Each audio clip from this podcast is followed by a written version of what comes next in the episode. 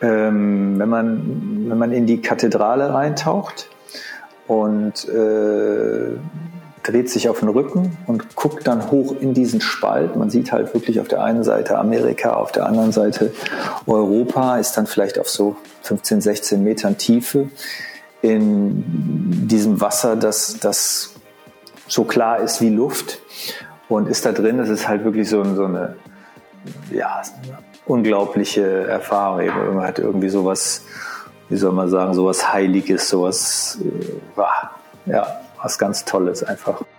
Das war Tobias Klose, wie er von einem der schönsten Orte auf diesem Planeten schwärmt, Silfra in Island.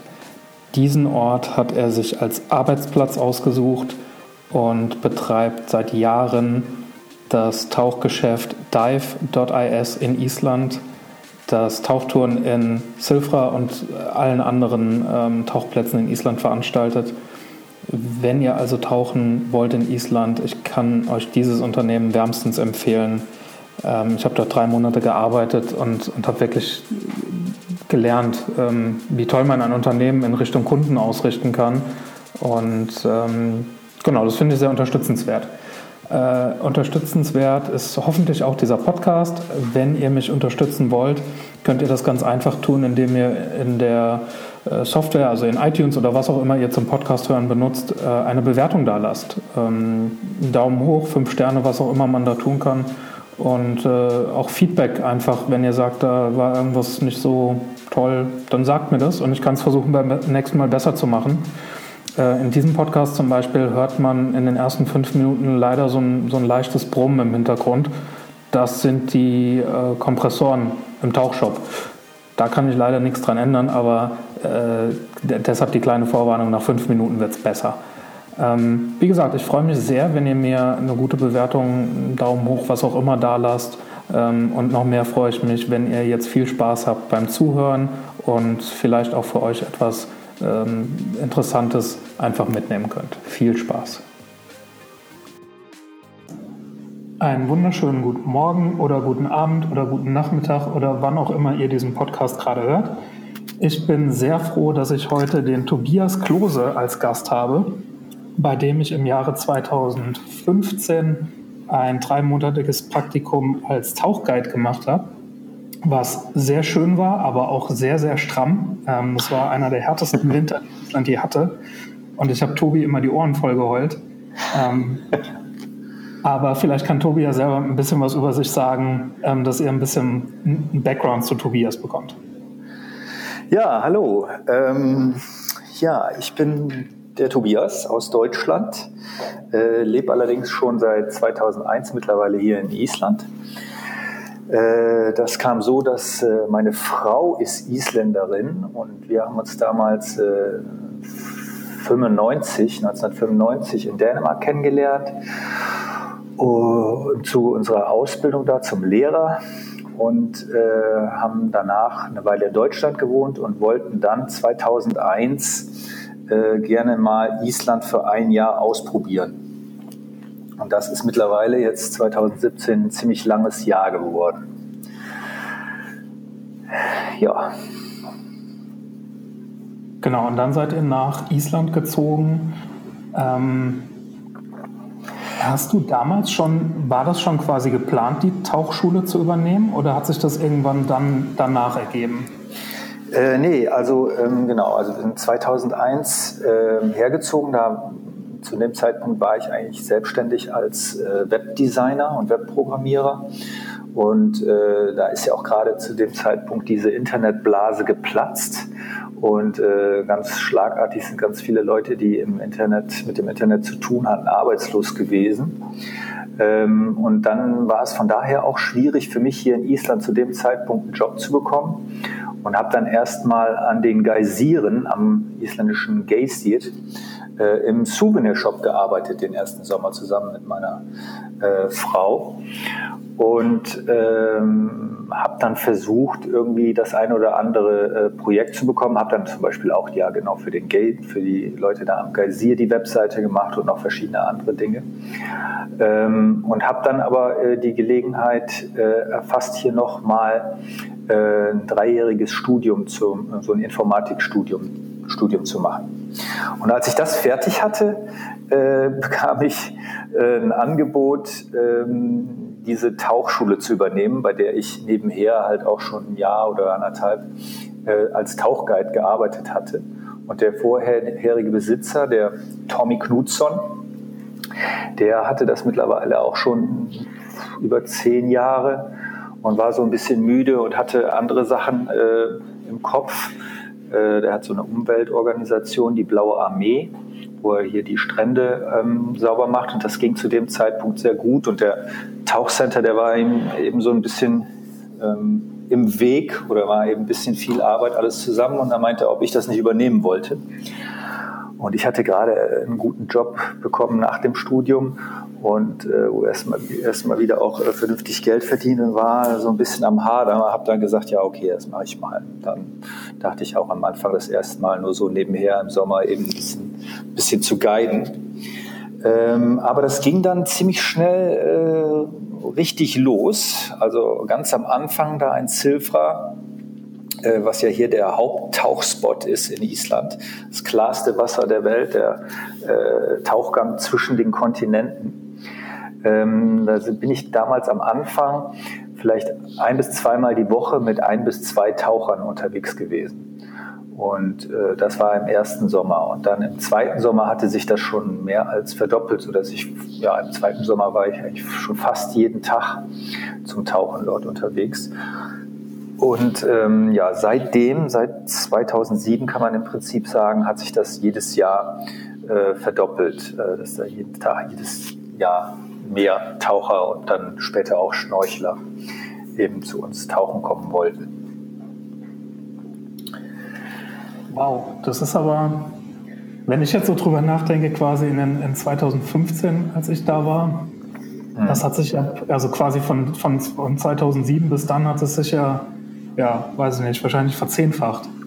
Ähm, ja, ja, kann man auf jeden Fall, äh, ja, würde ich auch so sagen, ungefähr verzehnfacht. Also äh, ich weiß noch, im zweiten Jahr hatte ich äh, dann einen Angestellten oder einen, den Louis, den kennst du ja auch, der hat ja bei uns auch den Dive Master damals als erstes gemacht und hatte, war dann der erste Angestellte.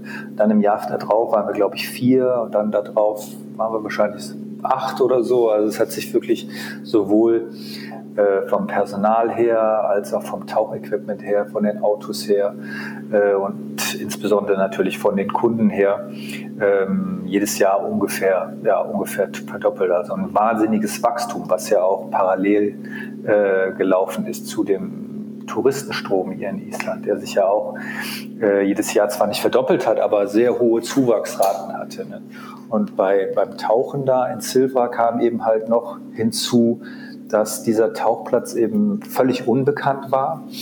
Ähm, Im Prinzip, als ich anfing, oder äh, zu dem Zeitpunkt hatte der Tommy, glaube ich, schon zwei, drei, äh, zwei, drei Tauchmagazine hier, die Artikel geschrieben haben. Und dann haben wir auch noch mehr Tauchmagazine eingela eingeladen. Und dann ging der, äh, fing der Schneeball an zu rollen.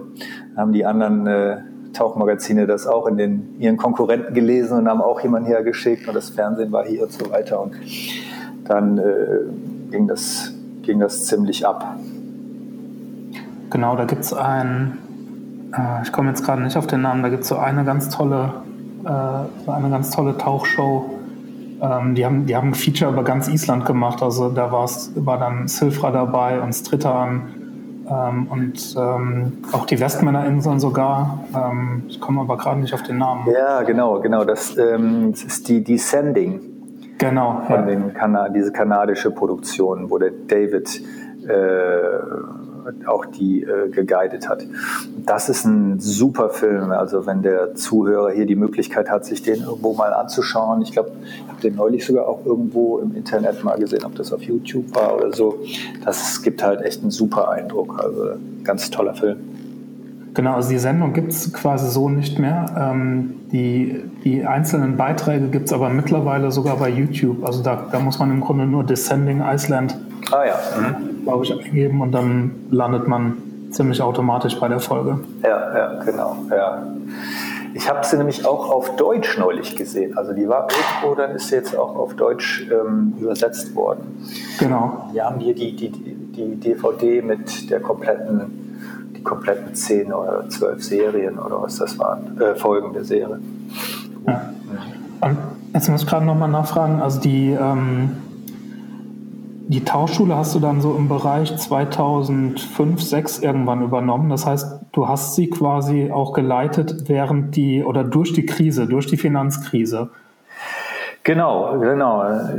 Also 2005, 2006 habe ich angefangen, neben dem Studium, 2005 äh, muss das gewesen sein, äh, neben dem Studium für den Tommy eben so am Wochenende äh, hier und da mal nach, nach Zinkviertel zu, zu fahren und äh, da eben mit ein paar Tauchern in die Silva zu springen. Und dann Ende 2006 äh, habe ich das dann von dem Tommy übernommen. Und äh, genau, und dann, war, das war ja kurz vor der Finanzkrise, wo hier eben damals auch die Krone unheimlich hoch war und es sehr teuer war, hierher zu kommen und so weiter. Und dann kam ja 2008 die Krise und die Krone äh, sank in den Keller. Und das war natürlich äh, für die Eastender unheimlich schlimm. Zu dem Zeitpunkt sehr viele Menschen haben hier dann ihre kompletten Ersparnisse verloren und die, äh, die Kredite der, der Immobilien sind, haben sich verdoppelt und so weiter. Aber für uns, äh, die im Tourismus gearbeitet haben, war das eigentlich relativ zukömmlich, weil durch die günstige Krone eben die Tourismus an, der Tourismus eben abgehoben hat. Ne? Sind denn eben sehr viele Leute, äh, die schon lange vorhatten, vielleicht mal nach Island zu kommen, zu sagen, hey, hier, jetzt ist das erschwinglich, jetzt fahren wir mal. Das ging dann eigentlich die nächsten äh, drei, vier Jahre. Äh, oder noch länger, ja. also eigentlich bis vorletztes Jahr ja richtig gut. Hm. Ich kann mich da noch dran erinnern, also an mir ist das fast ein bisschen vorbeigegangen. Ich bin 2013 zum ersten Mal in Island gewesen und äh, dachte immer, das wäre so unglaublich teuer, äh, vor allem die Flüge und habe dann, als ich äh, in Berlin dann war, eben gesehen, ach, von Berlin aus geht's. Ne? Also da waren die, äh, die Preise dann ganz okay. Mhm. Und ähm, 2013 war die Krone, ich glaube, fast am günstigsten in ihrer gesamten Historie und ähm, selbst da habe ich Island natürlich als teuer empfunden, als, äh, als jemand, der mit Euro kommt. Aber ich hatte ja keine Vorstellung, wie es irgendwie 2005 oder 2006 war. Ne? Ja, genau. Das ist, und ähm, vielleicht auch eine ganz spannende äh, Stelle quasi jetzt im Podcast, um das auch nochmal anzusprechen. Ich hatte Anfang des Jahres, ähm, ich, ich verweise ja im Blog auch hier und da äh, zu euch und äh, hatte tatsächlich dann eine E-Mail bekommen, ähm, wo jemand mir ganz böse schrieb, wie kannst du diesen Laden nur empfehlen, die ziehen die Leute dermaßen über den Tisch. Und da sagte ich, na ja, also äh, das verstehe ich jetzt nicht, wo das herkommt. Also es ist nicht günstig, aber ähm, das kann ich nicht nachvollziehen. Mhm. Und dann sagte diese Person mir, naja, also ein Tauchgang für 800 Euro. Und ich konnte es gar nicht fassen und dachte, das stimmt ja gar nicht. Mhm, das stimmt. Und da gibt es da gibt's zwei Faktoren. Und, zum, und zwar zum einen, es sind ja die Bestimmungen in Silfra äh, etwas, etwas restriktiver geworden, damit es sicherer wird. Mhm. Das heißt, man spricht nicht mehr von einem Tauchgang, sondern in dem Fall war es der Tauchgang plus der Drysuit, äh, diese Drysuit-Zertifizierung. Ah, okay. Und Anfang des Jahres war die Krone, also ein Euro hat dir 100 Kronen gekauft. Mhm. Äh, mittlerweile sind wir wieder bei ungefähr 125 Kronen. Mhm. Und also ich konnte es damals nicht glauben, habe es dann aber berechnet und das stimmte. Ne? Und das war natürlich nur der Wechselkurs. Also ja, das war das war dann ja aber auch eine Zweitagestour, also beziehungsweise es war ein Zweitagesprogramm, wo der erste Tag eben dann der komplette Trockentauchkurs mit Material und äh, Unterricht und allem, Schwimmbad und zwei Tauchgänge und dann am nächsten Tag nochmal äh, zwei Tauchgänge in Silver. Also es waren von daher ja also zwei komplette Tage. Genau. Äh, aber das dürfte dann trotzdem eigentlich nur so 605, das heißt nur äh, auf der, weltweit gesehen, das ist natürlich immer noch teuer, 650 Euro gewesen sein für, für zwei Tage. Ja. Genau, ich glaube, die sind es dann heute und wie gesagt, damals mhm. mit den fast 25 Prozent mehr ja. käme es ja dann ungefähr hin. Also mhm. genau, das, ich sage das nur immer dazu. Also ich habe dann damals äh, natürlich auch das Gleiche geantwortet. Ähm, und mhm.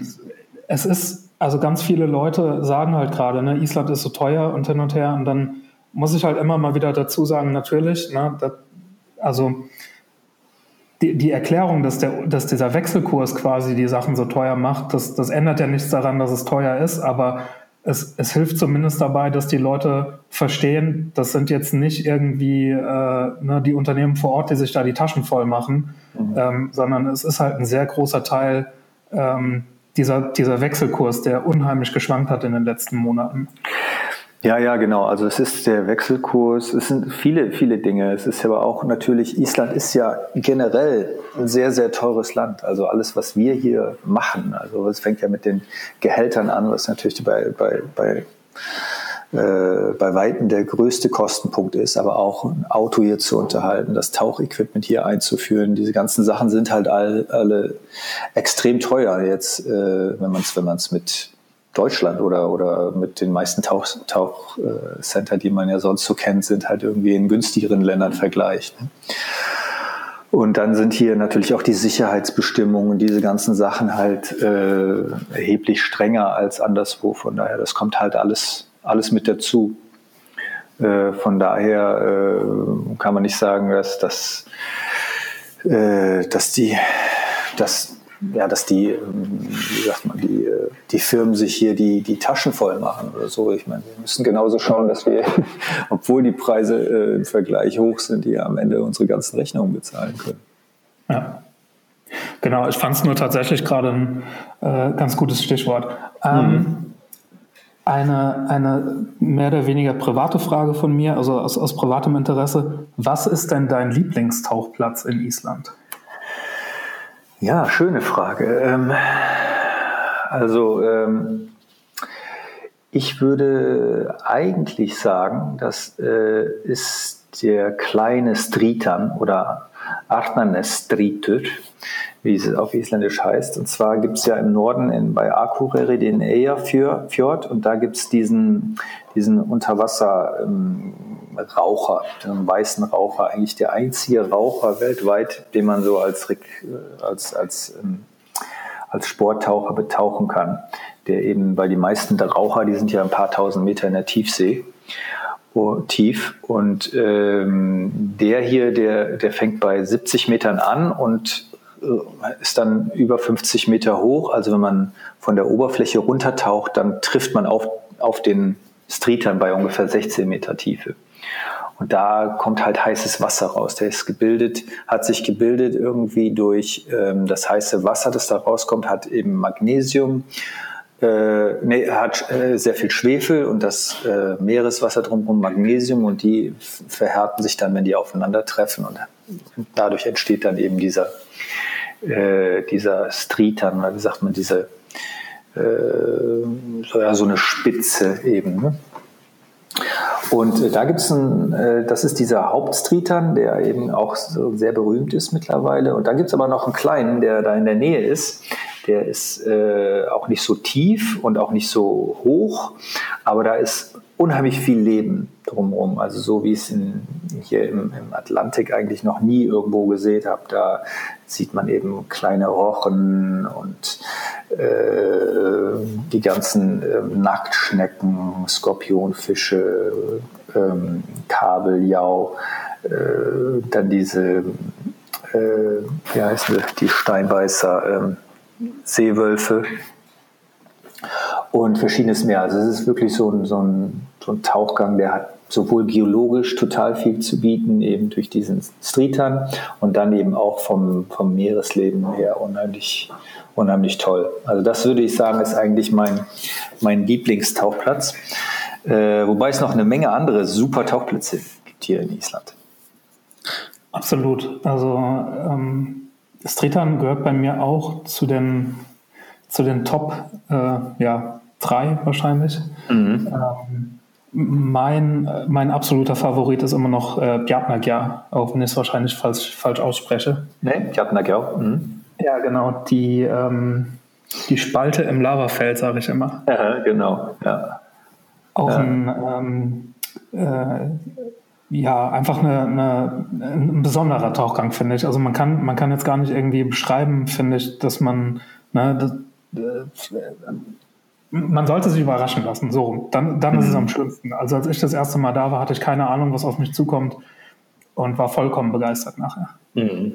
Ja. Ja, doch, das sagen viele. Also es ist ja eigentlich auch nur ein relativ kleiner, gemütlicher Tauchplatz, äh, der jetzt nicht, ja, wie gesagt, nicht sehr groß ist. Die Spalte ist insgesamt, glaube ich, knapp 100 Meter lang. Aber auch über 20 Meter tief, eben sehr eng und also ein toller, toller Tauchplatz auch, finde ich auch. Mhm. Dann haben wir ja ähm, einen entdeckt jetzt erst sehr kürzlich. Und zwar ist das die, äh, die Träne Odins, denn wird bisher, der, der Platz wird auch noch geheim gehalten von uns, weil das wirklich eben so, eine, so, so ein Platz ist, wo man nicht sehen will, dass er eben äh, von Touristen überrannt wird, was aber im Prinzip auch so schnell nicht passieren kann, weil er eben im Hochland ist. Das ist im Prinzip nur, sage ich mal, drei bis vier Monate im Jahr überhaupt, äh, wenn überhaupt, zwei bis drei Monate eher zugänglich. Äh, und dann muss man da auch äh, guten Kilometer mit komplettem Tauchgepäck hin äh, wandern. Äh, das ist eben auch sowas wie Silver, eben äh, kristallklares Wasser, das eben auch durch äh, Gletscherwasser ist, das durch das poröse Lavagestein irgendwie gesickert ist über Jahrzehnte hinweg und dann eben in diesen, in diesen kleinen See austritt durch eine Unterwasserquelle und eben kristallklar ist. Also es ist auch über 100 äh, ungefähr 120 Meter lang, dieser See. Und wenn du auf der einen Seite da ins Wasser gehst, dann kommst, kannst du komplett bis zur anderen Seite durchsehen und hast dann auch diese fantastischen blauen Farben. Und äh, also das ist auch nochmal einer meiner Lieblingsplätze. Auf jeden Fall. Genau, das ist natürlich eine, eine Perle quasi, die, äh, wie du schon sagst, da ist es, da ist es auch ganz gut, wenn das, äh, wenn das noch so ein bisschen unter Verschluss bleibt. Ja, ich meine, irgendwann äh, denke ich mir, werden sowieso auch noch andere finden, wenn man da auch natürlich parkt und da tauchen geht und so weiter, sieht das natürlich irgendwann jemand und so. Von daher äh, hat man nicht den Anspruch, das ewig geheim zu halten, aber ähm, ja, mit den Leuten, mit denen wir dahin fahren, auf unseren ähm, längeren Touren. Wir haben da eine so eine Hochlandexpedition, die wir einmal im Jahr machen. Äh, da bitten wir natürlich unsere Kunden dann auch, äh, das nicht die, die, äh, die GPS-Daten ins Internet zu setzen oder Leuten Wegbeschreibungen zu schicken. Mhm. Das ist tatsächlich, ich werde ja immer, also es ist immer die, die Nummer eins Frage. Ähm, tatsächlich kam die Tage sogar noch eine E-Mail rein mit dem Betreff äh, Geheimtipps bitte. Ah. Und ähm, den, den letzten Podcast, den ich aufgenommen habe, habe ich mit David aufgenommen, der ja bei euch diese Touren auch gemacht hat eine lange Zeit und ja, ähm, der hat ja auch die Träne Odins äh, entdeckt, ursprünglich genau. entdeckt. Mhm. Ich habe dann damals, äh, also im Vorgespräch, als ich mit ihm gesprochen habe, gesagt, äh, so ein paar Sachen dazu gefragt und habe ihm noch, noch ganz deutlich gesagt, du, ich will, ich will die Koordinaten gar nicht haben. Ich will es wirklich gar nicht wissen, weil ich komme da eh nicht hin und ich äh, ne, bringe mich gar nicht in Versuchung. ich glaube, das ist eine ganz gute, ganz gute Sache. Also ähm, auch, auch an, an sämtliche Hörer, die gerade zuhören. Ähm, also Geheimtipps sind schön und gut, aber manchmal ist es besser, wenn man, äh, wenn man sie am besten gar nicht erst weiß und, und wenn manche Sachen einfach genau so sind, wie sie sind und bleiben und äh, ne, also mhm. wie sagt man so schön, ähm, nur gucken, nicht anfassen. Ja, genau. Ja, ja ähm, doch, das stimmt, sehe ich auch so. Was war dein schönster Moment beim Tauchen? Mein schönster Moment beim Tauchen. Also ähm, ich habe äh, denke denk eigentlich an zwei Momente, die mir direkt einfallen. Einer ist halt, ich war neulich in äh, Kokos, Kokos Island äh, tauchen und habe äh, so einen riesigen Schwarm von Hammer, Hammerhaien über mir hinweg ziehen sehen. Und hat wahrscheinlich so 20, 30 Stück, die so über mir hinwegzogen. Das war einfach so ein wow, so ein Augenblick, den ich nicht vergessen, nie vergessen werde. Eben sowas uff, unglaublich Tolles, Tiefes. Ja. Ähm, aber genau dieses gleiche Gefühl habe ich äh, eigentlich sehr oft gehabt in Silfra. Ähm, wenn, man, wenn man in die Kathedrale reintaucht und äh, dreht sich auf den Rücken und guckt dann hoch in diesen Spalt. Man sieht halt wirklich auf der einen Seite Amerika, auf der anderen Seite Europa, ist dann vielleicht auf so 15, 16 Metern Tiefe in diesem Wasser, das, das so klar ist wie Luft und ist da drin. Das ist halt wirklich so, so eine, ja, unglaubliche Erfahrung. Man hat irgendwie sowas, wie soll man sagen, sowas Heiliges, sowas, äh, ja, was ganz Tolles einfach. Äh, ja, man geht, einem geht's richtig gut. Kann ich sehr gut nachvollziehen und lustigerweise ist das äh, tatsächlich auch mein schönster Moment beim Tauchen. Ähm, mhm. Zwar war das, äh, ich glaube, zwei oder drei Wochen nachdem ich bei euch angefangen habe, mhm. äh, haben wir einen Nachttauchgang in Zilfra gemacht. Und ah. Ähm, so aller, das allererste war, dass wir die Treppe runter sind und uns kam ein Fisch entgegen und wir sind alle komplett ausgerastet, weil in Zilfra sind normalerweise keine Fische. ja. Hier los? Und äh, ein paar Minuten später waren wir eben da in der Kathedrale, aber ganz am Anfang. Und da kann man ja quasi äh, zumindest am Anfang noch auf die Steine runter. Also da ist man dann so auf, ich glaube, 17 Meter oder sowas. Und mhm. ähm, genau das Gleiche. Ne? Man legt sich so ein bisschen zurück und schaut nach oben. Und ich dachte, die Wolken da oben, die man tatsächlich durch das Wasser, durch die Oberfläche sieht, die sehen aber komisch aus. Und als wir dann an der Oberfläche waren, waren es tatsächlich Nordlichter. Wow. Und da kriege ich heute noch Gänsehaut, wenn ich die Geschichte nur erzähle. Das war ja. so toll, das war einmalig. Ja, ja. Ähm, gleiche Frage, vielleicht ein bisschen mehr bezogen auf, äh, auf, den, auf den Beruf als, als ja, oder auf den Besuch, Beruf als Leiter des Tauchcenters. Mhm. Ähm, vielleicht kann ich da anfangen, dass du, dass du ein Gefühl kriegst, was ich meine mit der Frage. Und zwar, ähm, war das bei mir, als wir eine Tauchtour hatten mit einer Kundin, ähm, die hatte einen ganz zierlichen Namen und äh, es stand aber daneben äh, quasi XXXL. Und ähm, es, war, es war eine wirklich sehr korpulente Frau und wir haben, also die gesamte Crew dachte, oh mein Gott, was, wie soll das gut gehen? Mhm. Und ähm, wir haben wirklich alles gemacht, dass sie gut in den Taucheranzug kommt und haben dann das Equipment äh, haben wir nach vorne getragen und da angezogen und so weiter. Sie hat ungefähr dreimal so lange wie alle anderen gebraucht, bis sie am Wasser war und wir dachten, Gott im Himmel, na, was, was soll jetzt, wie soll das gut gehen? Und dann war sie im Wasser und hat sich sichtlich so wohl gefühlt und war so glücklich ähm, und hatte so eine tolle Zeit und dann auf dem Rückweg genau dasselbe. Ne? Also sie hat äh, ewig gebraucht, bis sie wieder am Parkplatz war, aber war hat über beide Ohren gestrahlt und das war echt toll. Das war ein echt tolles Gefühl. Mhm.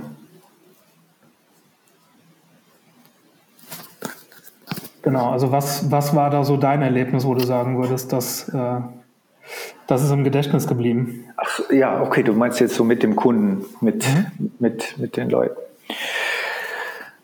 Ja, da ist eigentlich, ähm, ich bin ja jetzt in den letzten Jahren selber nicht mehr so viel äh, als Guide unterwegs gewesen, immer mal wieder, aber die ersten Jahre ja quasi jeden Tag. Und ähm, was ich auch da meinen Kunden, meinen Tauchern irgendwie immer wieder erzählt habe, ist eigentlich, dass, dass das für mich äh, dieser, dieser Job eigentlich der, der Traum wahr geworden ist, ne? weil es so viele Dinge zusammenbringt, die ich gerne mache. Also und dann ja in erster Linie eben wirklich mit Leuten unterwegs sein, denen was zu zeigen, was man selber total geil findet. Ne? Und äh, dann mit denen da eben in dem Falle durch Silfra zu tauchen oder auch andere Tauchplätze und die kommen raus und du siehst das Grinsen auf dem Gesicht und die sagen, wow, das war der geilste Tauchgang, den ich je gemacht habe. Das ist halt genau irgendwie so ein Gefühl, das, das gibt einem total viel. Ne? Also äh, im Prinzip ist man ja da ähm, ja, mit Leuten unterwegs und äh, erzählt sich Geschichten einfach, als wenn man irgendwie mit Kumpels eben durch die Landschaft fährt. Ne? Und, und da ist jeder Tag anders. Du lernst jeden Tag jemanden neuen kennen. Und im Prinzip, wenn die Tour dann vorbei ist und die, du, du die Leute dann zum, zum Hotel bringst, hast du jedes Mal so das Gefühl, du hast einen neuen Freund gewonnen. Ne? Und äh, ja, das ist im Prinzip so das, was, was diesen Job ausgemacht hat. Jetzt, heutzutage bin ich halt viel mehr hier im Office und wir haben halt mittlerweile über 30 Angestellte und äh, da sind die Herausforderungen eben anders. Da bin ich hier eben mit den, mit den Leuten zusammen und äh, koordiniere hier, was gemacht werden muss und so weiter. Und da bin ich ja eben wieder mit im Prinzip Freunden hier zusammen und wir haben zusammen eine Mission und machen zusammen was. Und so ist es halt auch äh, super schön und macht viel Spaß. Ne? Oder wenn wir jetzt äh, arbeiten wir gerade an einer neuen Webseite und ich bin ja früher auch Webdesigner gewesen. Ne? Das, das hat mir habe ich auch nicht gemacht, weil es mir keinen Spaß gemacht hat, sondern weil es mir auch äh, eben sehr viel Spaß gemacht hat. Und jetzt habe ich eben die Möglichkeit, das zu machen, aber äh, eben mit einem Thema, das ich noch dazu hin, äh, super interessant finde, eben Tauchen. Und ähm, ja, macht, macht halt, macht halt auch äh, super Spaß. Mhm. Ja, das kann, also ich kann mir auch vorstellen, dass das äh, spannend ist, wie sich das Ganze so entwickelt hat. Ne? Also wenn man quasi vorher äh, so operativ im Tagesgeschäft jeden Tag selber vor Ort war und dann aber irgendwann ähm, ja, im Unternehmertum sagt man sich detachen, also quasi sich vom Tagesgeschäft lösen und ähm, mhm. so ein bisschen eine, eine Adlersicht einnehmen und zu schauen, dass äh, na, bei 30 Leuten, da muss ja irgendjemand so ein bisschen von oben drauf schauen und sagen, ne, mhm. dass kein Chaos entsteht. Ja, genau. Ich meine, man, man, äh, man hat ja auch eben dann diesen Erfahrungsschatz, man hat diese ganzen Sachen ja auch äh, lange Zeit gemacht und die meisten Dinge auch selber schon erlebt, die dann später nochmal den, den neueren Leuten eben passieren. Und ähm, von daher ist man ja schon noch am Thema dran. Ich finde es aber trotzdem auch äh, für mich sehr wichtig, äh, immer mal wieder ab und zu auch selber äh, bei Natur dabei zu sein, einfach um so diesen Touch äh, nicht zu verlieren. Ne? Also wenn man den ganzen Tag im Büro sitzt und draußen wie heute oder gestern äh, waren es heute Morgen minus 7 Grad, dann waren es in Zinkviertel bestimmt minus 15 Grad und äh, man sieht das so halt als Zahl in seinem Autothermometer oder wenn man hier aus dem Fenster guckt. Aber was das dann wirklich bedeutet, wenn du da draußen in Silva stehst und unter Umständen auch noch ein bisschen Wind dabei hast und dann eben äh, die ganzen den ganzen Kunden helfen musst, in ihren Trockenanzug und nachher wieder rauszukommen. Äh, da, da, das muss man schon ab und zu auch mal wieder machen, um, um zu wissen, was, da, was, äh, was dahinter steht. Ne? Mhm. Ja, das weiß ich noch. Also es, äh, wie ich am Anfang schon gesagt habe, das, das waren so die ersten ein, zwei, drei Tage. Äh, also ich war überhaupt nicht darauf vorbereitet, hatte überhaupt keine Ahnung, was auf mich zukommt. Und ähm, ich glaube, am zweiten Tag waren die Hände offen. Ich habe äh, die Kunden quasi vollgeblutet, weil, weil wirklich einfach ne, bei, bei Minusgraden Wasser auf die, auf die Hände ohne Handschuhe und mhm. ähm, das dauert nicht lange, bis du, bis du tiefe Risse in den Händen hast und so weiter. Mhm. Und äh, dann habe ich dir die Ohren voll geheult. genau, ja, aber ja, ist wie du sagst, ne, dann ähm, äh, du hast es ja schon mal erlebt, du wusstest wahrscheinlich sehr genau, wovon ich rede. Ja, ja, auf jeden Fall, auf jeden Fall. Aber wie gesagt, umso länger das her ist, ne, umso mehr vergisst man das natürlich auch. Ne? Deswegen ähm, ist schon auch wichtig, glaube ich, insgesamt generell für die Unternehmer eben nicht zu weit sich von der Basis zu entfernen, zumindest immer zu wissen, was da wirklich äh, Sache ist, statt die ganzen, ganzen Geschichten irgendwie von seinem äh, Schreibtischplatz aus zu betrachten, am besten in irgendwelchen Excel-Tabellen zu sehen. Äh, das ist schon eben ja, wichtig, da den Bezug, zu, Bezug zur Frontline nicht zu verlieren. Ja. Ähm, spannendes Thema, wenn man jetzt quasi nach vorne schaut. Also du hast den, also den Aufstieg des Tourismus mitbekommen und du hast, ähm, du warst da quasi in der ersten Reihe. Ähm, wie siehst du das gerade? Also wie siehst du den Tourismus, wo er gerade ist? Und wie siehst du das für die Zukunft, für die nächsten Jahre? Hm.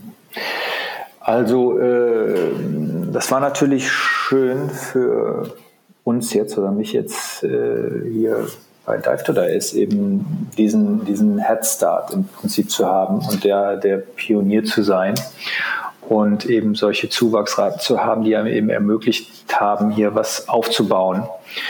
Ähm, Und äh, das ging halt in, den, in diesen zehn Jahren eben sehr schnell. Ich weiß noch, ich weiß jetzt nicht mehr genau die Zahlen und die, die, die, äh, die Tourismuszahlen und die Jahreszahlen, aber ich weiß ziemlich am Anfang, da waren das irgendwann mal unter 300.000 äh, Touristen im Jahr. Und da sollte es, glaube ich, das nächste Jahr hingehen. Das war ziemlich genau da, wo wir angefangen haben. Und da dachten wir schon so, wow, das ist ja Wahnsinn. Das sind ja so, viel, so viele wie Einwohner. Und äh, mittlerweile sind es ja über äh, zwei Millionen, glaube ich, ne, dieses Jahr.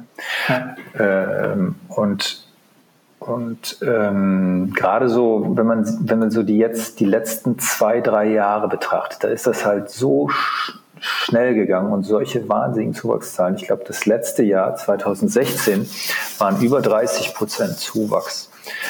Und äh, das ist dann, dann, natürlich nicht mehr gesund. Da, da, da, sind ja auch mittlerweile so große Zahlen, so viele äh, Leute, die ins, ins Land kommen. Und da ist das Land noch nicht darauf eingestellt, was die ganze Infrastruktur angeht, wie zum Beispiel äh, Toiletten. Ne? Und dann macht man halt eine Wanderung äh, durch die Natur und sieht halt hier Toilettenpapier rumflattern und so an jeder Ecke, sage ich jetzt mal ein bisschen überspitzt. Und äh, das ist natürlich dann nicht mehr cool.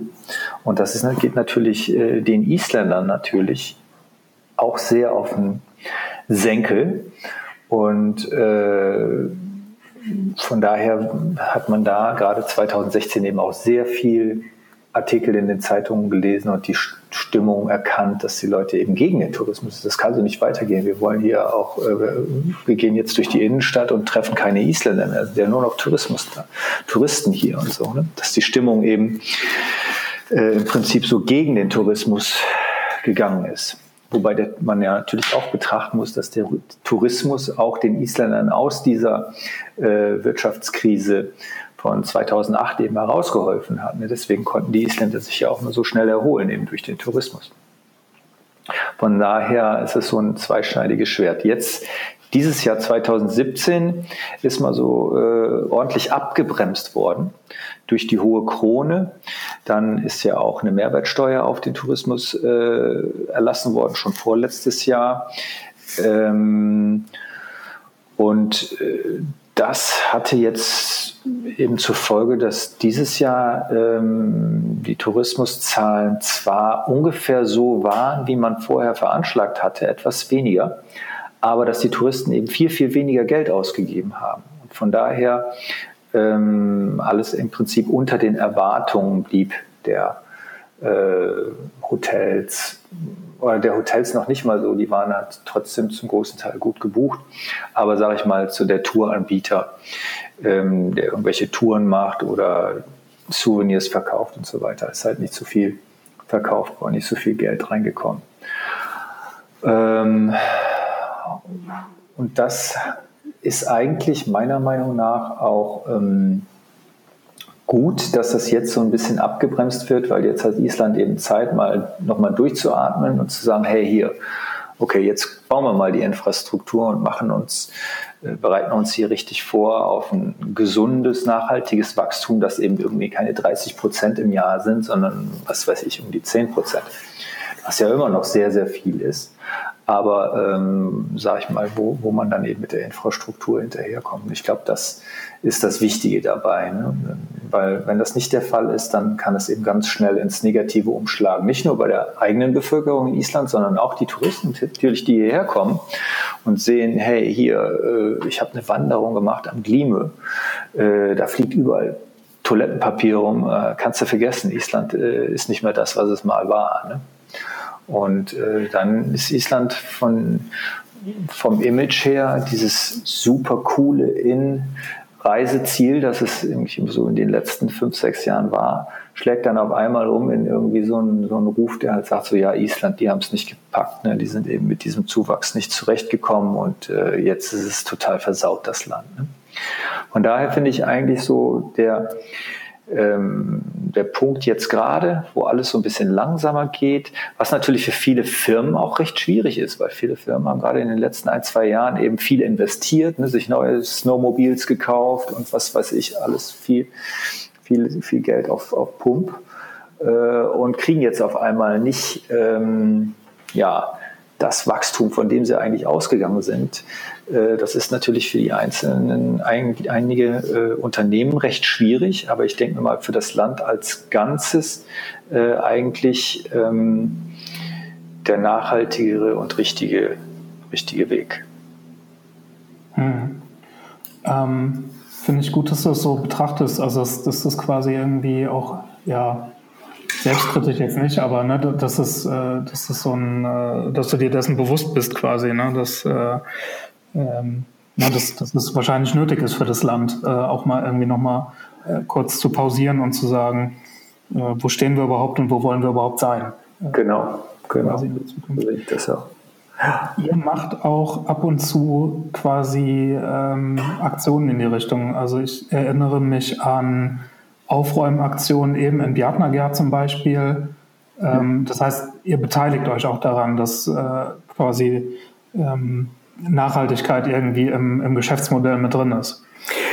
Auf jeden Fall, auf jeden Fall. Also es ist mir persönlich eben auch ein ganz großes Anliegen. Ähm, und äh, wenn das nicht gegeben wäre, dann hätte ich auch keine Lust, äh, an sowas irgendwie mit, mitzumachen, wenn es nur um irgendwie Profit geht auf Kosten von äh, der Natur oder was auch immer.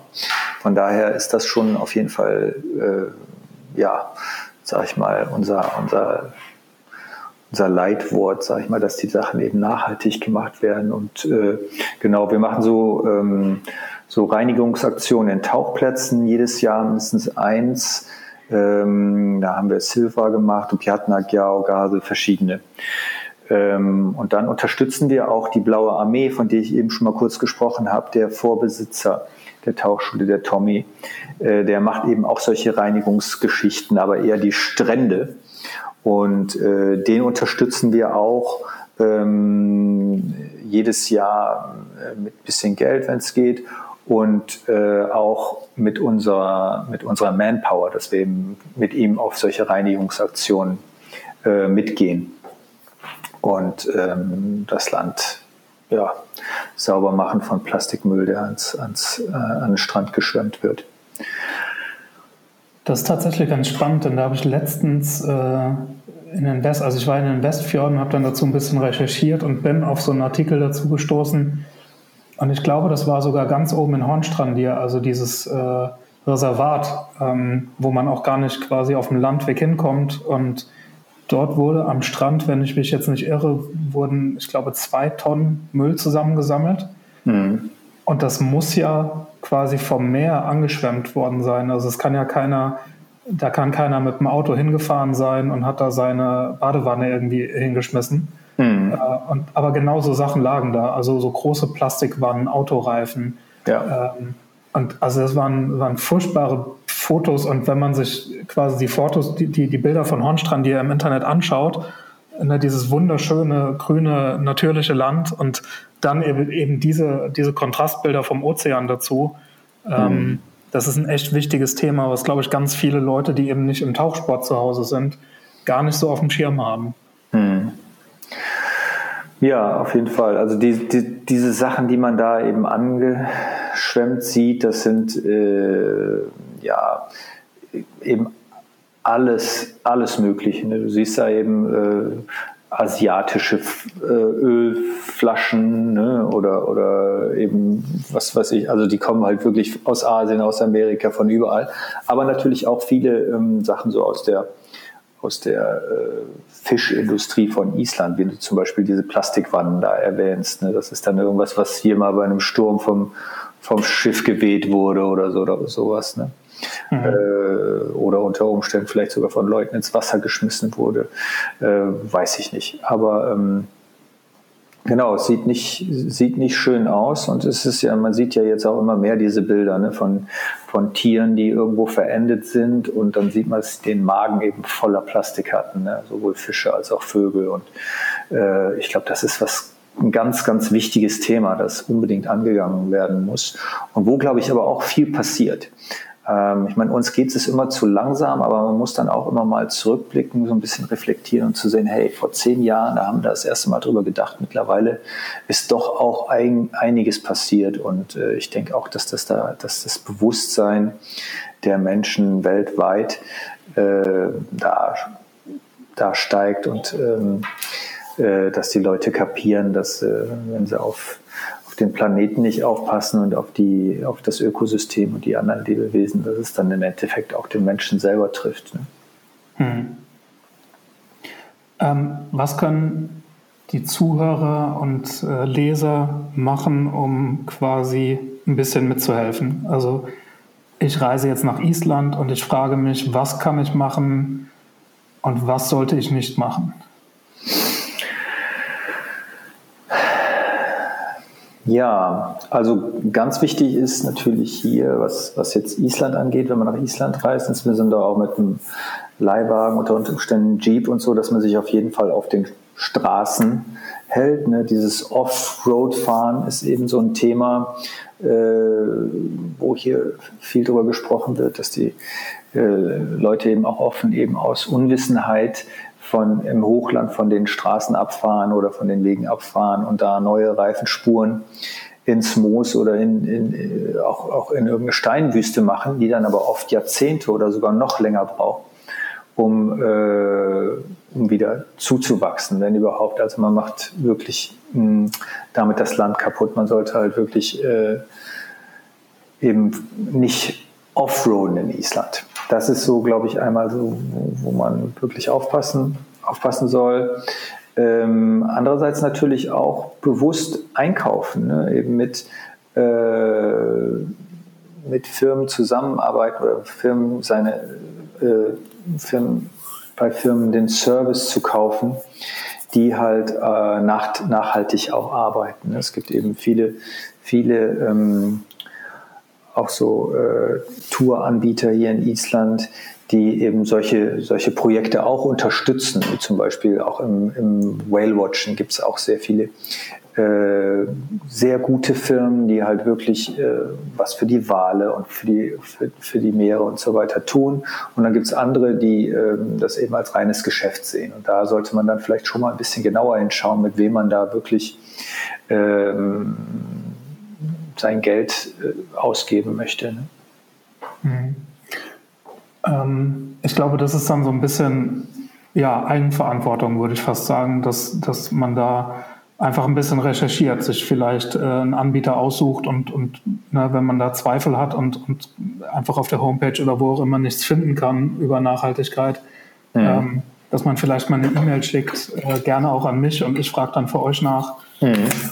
Na, dass, dass man vielleicht auch einfach irgendwo mal so eine, so eine Liste macht, wo, wo man sagen kann, okay, das sind Unternehmen, die, die haben uns bestätigt, dass sie äh, in dem Bereich was tun und da könnt ihr in aller Ruhe und äh, hm. in Frieden eure Tour buchen und so weiter. Genau. Hm. genau. Jetzt habe ich gerade selber so ein bisschen den Faden verloren. Mir, mir lag noch eine Frage auf der, auf der Zunge. Mhm. Ein spannendes Thema, was ich mit David ähm, oder wo David eine sehr starke Meinung zu hatte. Ja. Äh, Campervans. Wie stehst du dazu? Ja. ähm, ich meine, es kommt natürlich immer darauf an, aus welcher, aus welcher Perspektive dass man, man das betrachtet. Ne? Sagen wir mal, äh, ich selber als Reisender fahre irgendwo hin und ich bin halt auch gerne so rustikal unterwegs und leihe mir dann eben äh, so einen Wagen, fahre mit dem durchs Land und da hier gefällt es mir, ne? hier bleibe ich irgendwo stehen, finde einen Campingplatz oder was auch immer und, und ne, bleib hier und habe mein Haus und mein, mein mein Auto äh, bei mir. Ist natürlich irgendwie sehr romantisch und Freiheit ne, und, und toll.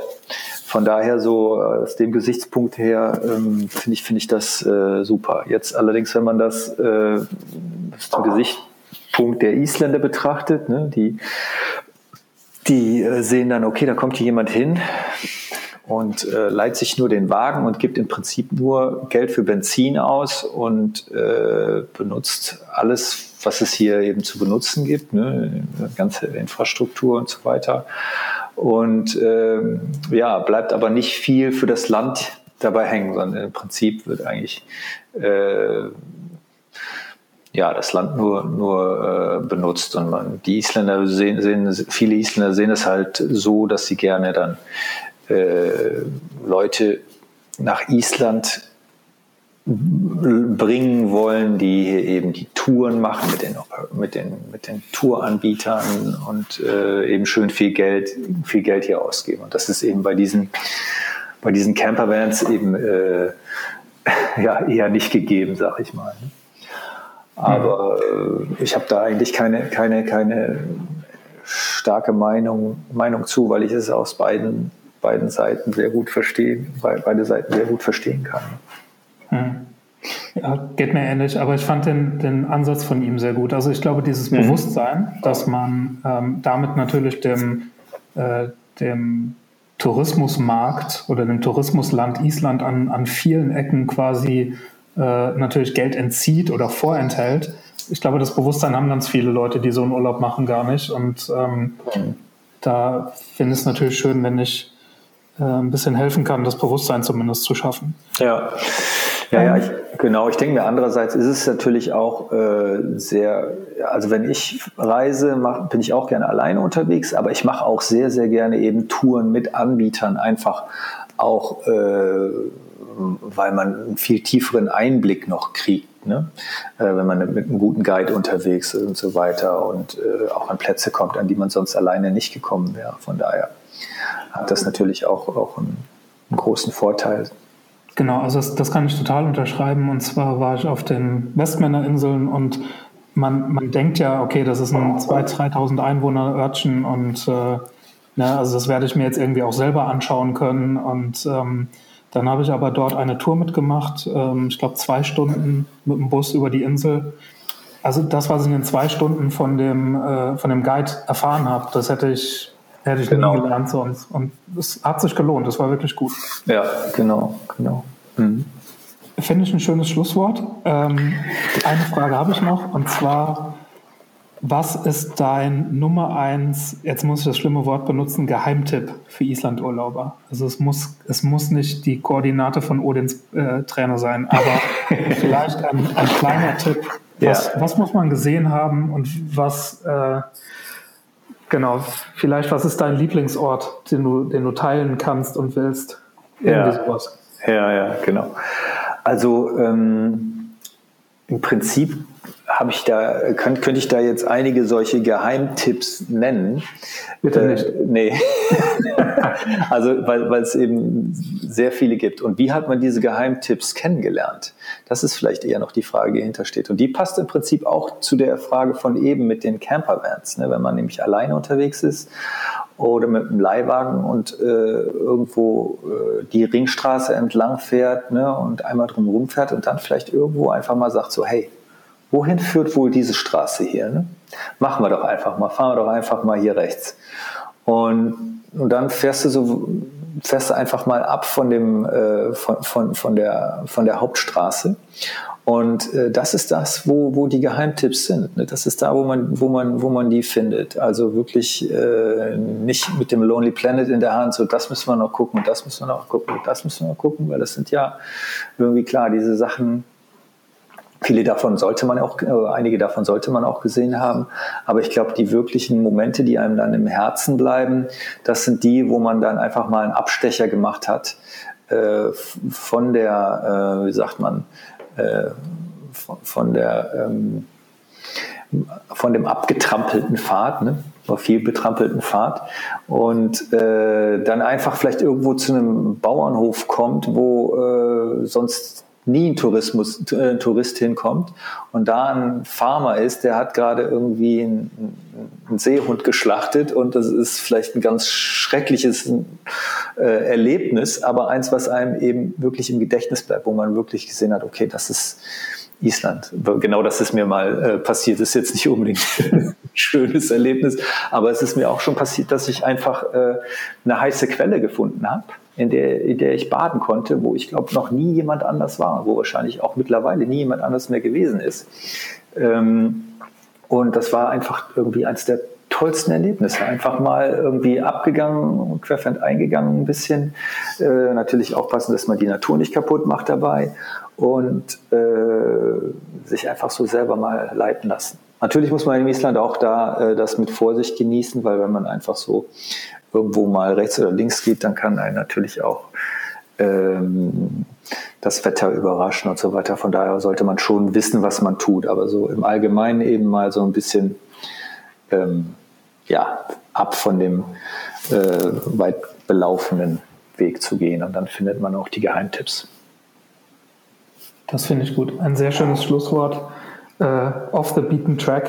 Mhm. Mit ein bisschen Awareness, genau. Um im, im Englischen zu sein. Ja. Ähm, finde ich super. Ja. Dann will ich mich an der Stelle vielmals bedanken. Ähm, ich weiß, dass du einen relativ vollen Terminkalender hast und dir trotzdem die Zeit äh, genommen hast für uns. Für dich äh, doch immer, Marc. Hat mir Spaß gemacht.